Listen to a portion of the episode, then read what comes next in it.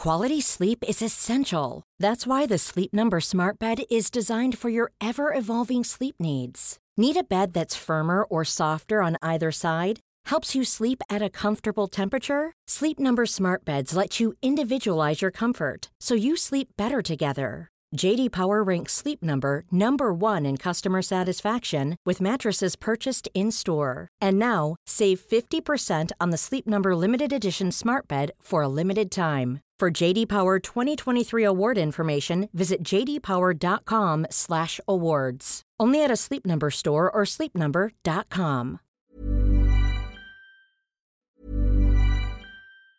Quality sleep is essential. That's why the Sleep Number Smart Bed is designed for your ever-evolving sleep needs. Need a bed that's firmer or softer on either side? Helps you sleep at a comfortable temperature? Sleep Number Smart Beds let you individualize your comfort so you sleep better together. JD Power ranks Sleep Number number 1 in customer satisfaction with mattresses purchased in-store. And now, save 50% on the Sleep Number limited edition Smart Bed for a limited time. For JD Power 2023 award information, visit jdpower.com/awards. Only at a Sleep Number store or sleepnumber.com. When you make decisions for your company, you look for the no-brainers. If you have a lot of mailing to do, stamps.com is the ultimate no-brainer. Use the stamps.com mobile app to mail everything you need to keep your business running with up to 89% off USPS and UPS. Make the same no-brainer decision as over 1 million other businesses with stamps.com. Use code program for a special offer. That's stamps.com, code program. Allô Internet! Aujourd'hui, je vais vous parler d'une disparition américaine assez mystérieuse. Moi, je dis tout le temps ça, là, mais celle-là, ça l'est pour de vrai. Euh, C'est un special request d'une amie à moi, Jade. Allô, Jade! Hey. Ok. C'était bizarre ça. Et elle me dit Ah, il y a vraiment rien en français, tu peux-tu faire une vidéo là-dessus? J'ai jeté un coup d'œil et ça m'a tout de suite intriguée. Fait que sans plus attendre, lançons-nous dans la vidéo.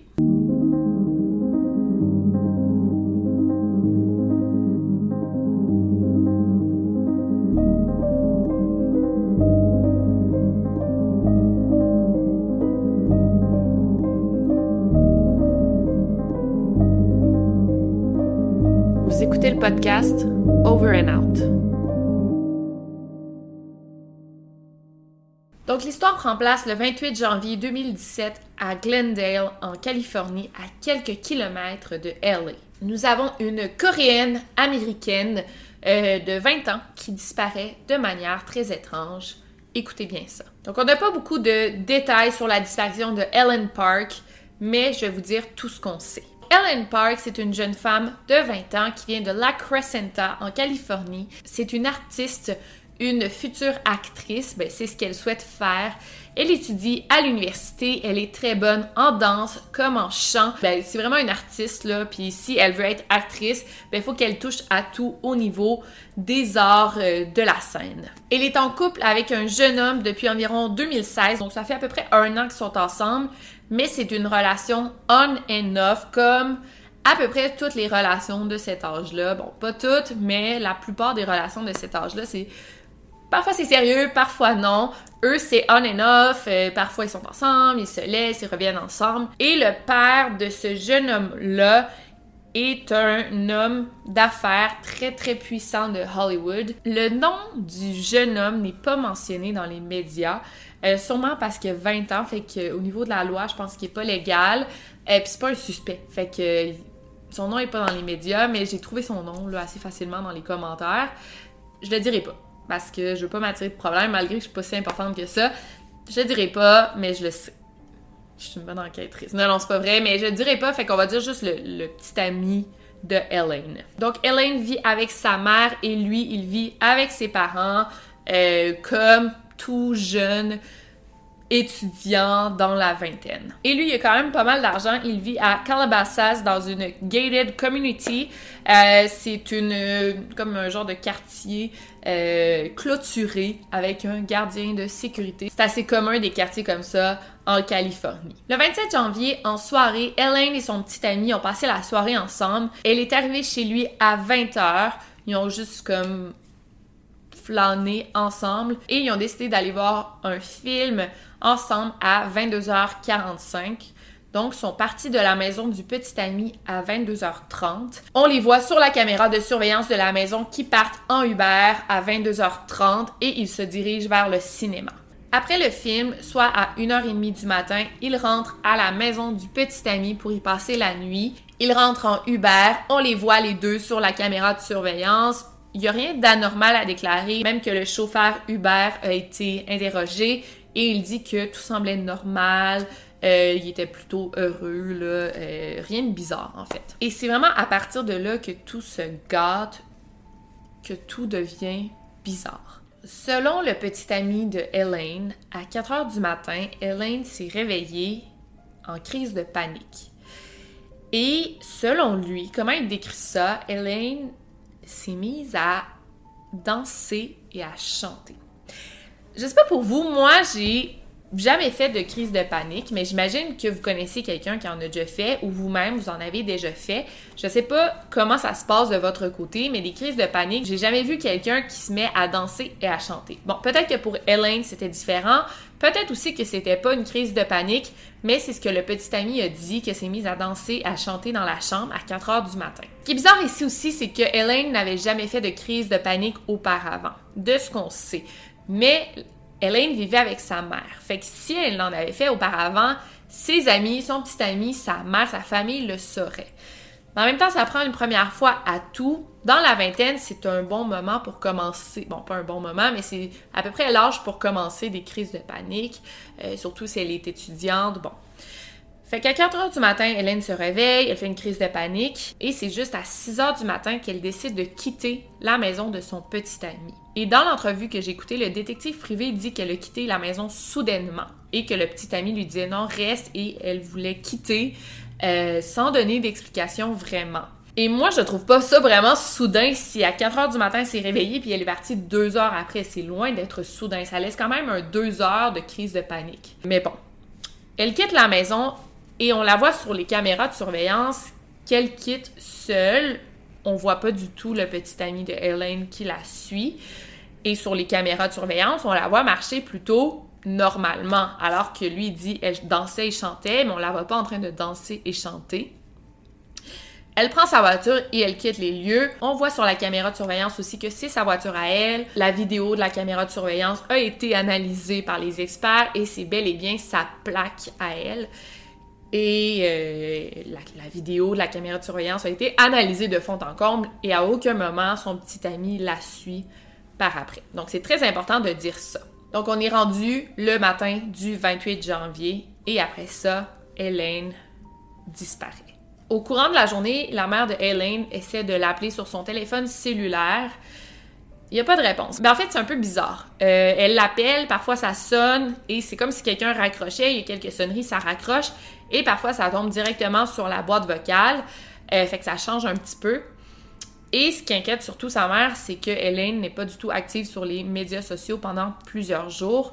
Euh, normalement, elle est plutôt active sur Twitter, ben surtout Twitter, euh, sur Instagram, sur Facebook, sur Snapchat. Bon, vous savez, une jeune fille de 20 ans, ben, comme n'importe qui, on est tous très actifs sur les médias sociaux. Bon, pas tous, mais la plupart des personnes dans la jeune vingtaine, on est actifs. Mais là, ça fait plusieurs heures, voire plusieurs jours que Hélène est genre MIA. Elle est indisponible, elle n'est pas sur les médias sociaux. Ça l'inquiète beaucoup. Donc, le 31 janvier, la mère de Hélène va signaler sa disparition au poste de police. Et c'est là que les recherches commencent. Donc, bien sûr, au départ, comme son petit ami a été la dernière personne à l'avoir vu, et c'est son petit ami, on l'interroge. Euh, on fouille même sa maison et on trouve rien. Il collabore beaucoup avec la police, il y a de la police, euh, il y a de la famille, donc il est éliminé comme suspect assez rapidement. On le voit sur les caméras de surveillance qu'il la suit pas, il est resté à la maison. On voit pas pourquoi il pourrait être considéré comme un suspect. Il n'y a pas vraiment de motif non plus, ils se sont pas disputés, bon, pas ce qu'on sache. Ouais.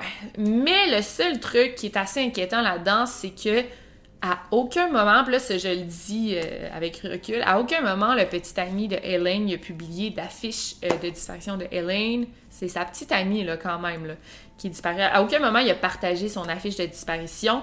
Et euh, quelques mois plus tard, il y avait une photo de profil en couple avec une nouvelle petite amie euh, asiatique. Donc, et lui, c'est pas un asiatique. Euh, fait que peut-être qu'il aimait les femmes asiatiques. Euh, c'est comme, ouais, je sais, sais pas comment dire ça là. en tout cas, fait que c'est comme s'il l'avait comme remplacé assez rapidement. Bref, je veux pas dire quoi que ce soit, je veux pas insinuer quoi que ce soit non plus. C'est juste bizarre quand ta petite amie disparaît de pas partager son affiche de disparition et ta remplace rapidement comme ça. C'est un peu louche. Ça veut pas dire qu'elle était coupable, c'est juste de mauvais goût, selon moi. C'est finalement le 5 février 2017 qu'on a du développement dans l'affaire. Le téléphone de Elaine, il ping, il émet des signaux à Malibu. Malibu, c'est euh, à environ une trentaine de minutes de voiture de la maison de son petit ami. Donc là, les policiers se rendent directement à Malibu pour voir qu'est-ce qu'il y en est, qu'est-ce qui se passe, pourquoi son téléphone est retrouvé à Malibu. Et c'est là qu'on retrouve la voiture de Elaine. Et là, l'état de sa voiture est assez étrange. On la retrouve stationnée sur le bord de la route avec les clés dans le contact, mais l'auto est pas démarrée ni éteinte.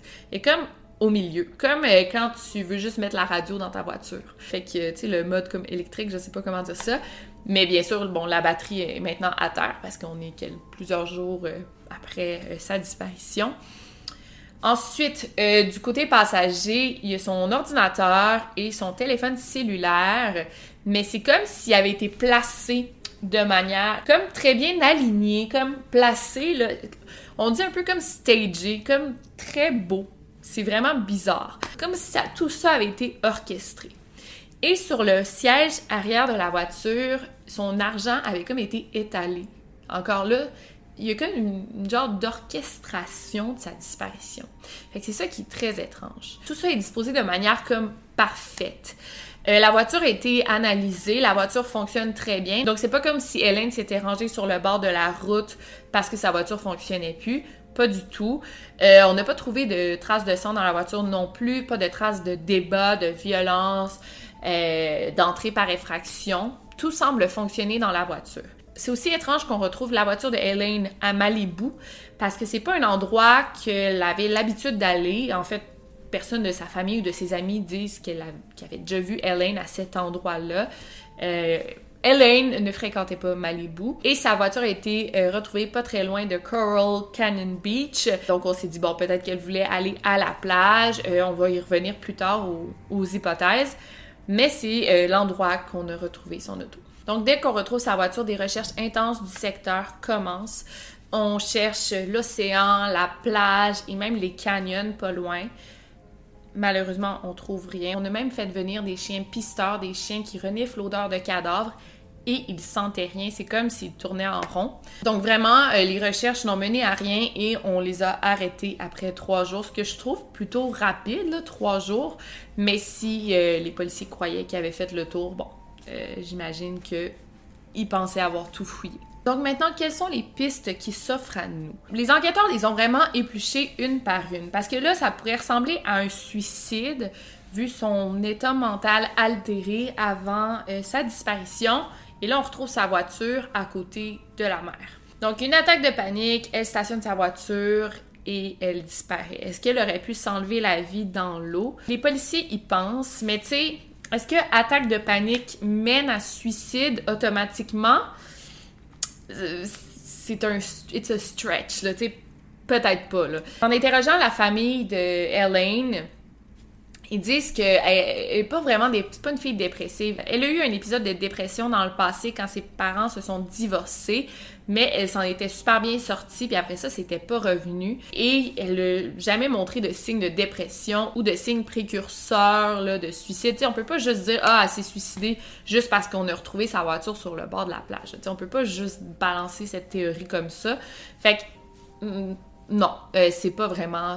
En fait, c'est pas du tout une hypothèse. Elle était super heureuse. C'était une fille qui, avait une grande joie de vivre. Donc, on peut éliminer cette piste et en fait, les enquêteurs l'ont éliminée assez vite. Ensuite, il y a eu la, thèse de la fugue ou de la mise en scène de la disparition, comme si elle avait orchestré sa disparition pour refaire sa vie ailleurs. C'est sûr que ça peut y ressembler avec comment elle avait tout mis les choses dans sa voiture. Oui, mais en fait, encore là, Elaine n'avait pas vraiment les moyens de refaire sa vie ailleurs et elle n'avait pas vraiment non plus de raison de quitter sa vie actuelle. Tu sais, pourquoi elle aurait fait ça? On le sait pas non plus. Donc, cette piste a aussi été éliminée. Ce que j'aime, tu parce qu'on a toujours des, suppositions comme ça un peu douteuses. Mais là, les enquêteurs ont juste dit, ben ça non, ça non, ça non. Il reste la thèse criminelle, qui est euh, la thèse privilégiée des enquêteurs. Euh, deux options ici. Est-ce que Elaine se serait stationnée pour aller marcher toute seule sur le bord de la mer? Peut-être, mais euh, elle n'aurait pas laissé ses clés dans le contact. elle vit en Californie, elle sait que ça serait pas prudent. Bon, il était quand même 6 heures du matin, mais toute jeune fille de 20 ans sait que tu laisses pas ton téléphone dans la, dans la voiture. Elle aurait sûrement amené son téléphone pour genre faire une ou deux stories. Euh, ou pas, là. Peut-être que. Ben, elle était très, était très social media, elle. Mais euh, non, c'est sûr qu'elle aurait amené son téléphone ou. Elle aurait verrouillé les portes de sa voiture, ça c'est sûr. Donc, cette théorie que, admettons, elle aurait laissé son téléphone dans l'auto, elle sort prendre une marche sur le bord de la mer et rencontre quelqu'un qui lui veut du mal. C'est une hypothèse, oui, ou quelqu'un l'aurait forcé à se ranger sur le bord de la route et rendu là, quelqu'un l'aurait tué ou quelque chose comme ça. Ça, ça peut être une autre piste, mais c'est sûr que la piste du meurtre, l'hypothèse du meurtre, euh, c'est vraiment la plus probable, malheureusement, dans ce cas-ci. Mais c'est tellement mystérieux, tu sais, pourquoi sa voiture a été retrouvée comme ça qu'est-ce qui s'est passé? Parce qu'on l'a vu carrément quitter la maison de son petit ami. Plusieurs internautes que j'ai lus dans les commentaires, puis plusieurs personnes parlent du trafic humain. Puis c'est vraiment la cible parfaite parce que c'est une belle fille dans la vingtaine, elle savait danser. Elle sortait avec quelqu'un dont son père était riche, là, je veux vraiment pas, là, tu sais, amener des suppositions envers son petit ami, mais tu sais, je sais pas, j'ai l'impression qu'on n'a pas assez on n'a pas assez enquêté sur le gars. Ouais, trafic humain, peut-être qu'elle est encore en vie à quelque part. Elle a juste été enlevée, tu sais, rapidement. Il s'est passé quelque chose. Il s'est passé quelque chose ce soir-là, ce matin-là plutôt. Euh, puis ça se peut qu'on la retrouve vivante, là, ça se peut ou pas. Mais euh, c'est super intriguant cette disparition-là. Je sais que la vidéo est pas très longue, mais je voulais vraiment vous en parler de cette affaire-là. Il y a présentement une récompense de 500 000 un demi-million de dollars pour toute information nous permettant de retrouver Ellen Park. Et il y a même une page Facebook euh, dédiée à la disparition de Ellen Park. Vous pouvez aller lui donner un petit like. Euh, fait que sinon, euh, ben écoutez, c'était la vidéo de cette semaine. J'espère que vous avez aimé. C'est assez intriguant. Ça me rappelle un petit peu l'histoire de Maura Murray, pour ne pas la nommer, ou Steven Coacher. Tu sais, des, affaires qu'on retrouve la voiture. Ou même Brianna Maitland, la grosse mise en scène de la voiture d'une manière étrange. En tout cas, euh, fait que c'était Victoria Charlton. N'oubliez surtout pas de garder l'œil ouvert. Over and out.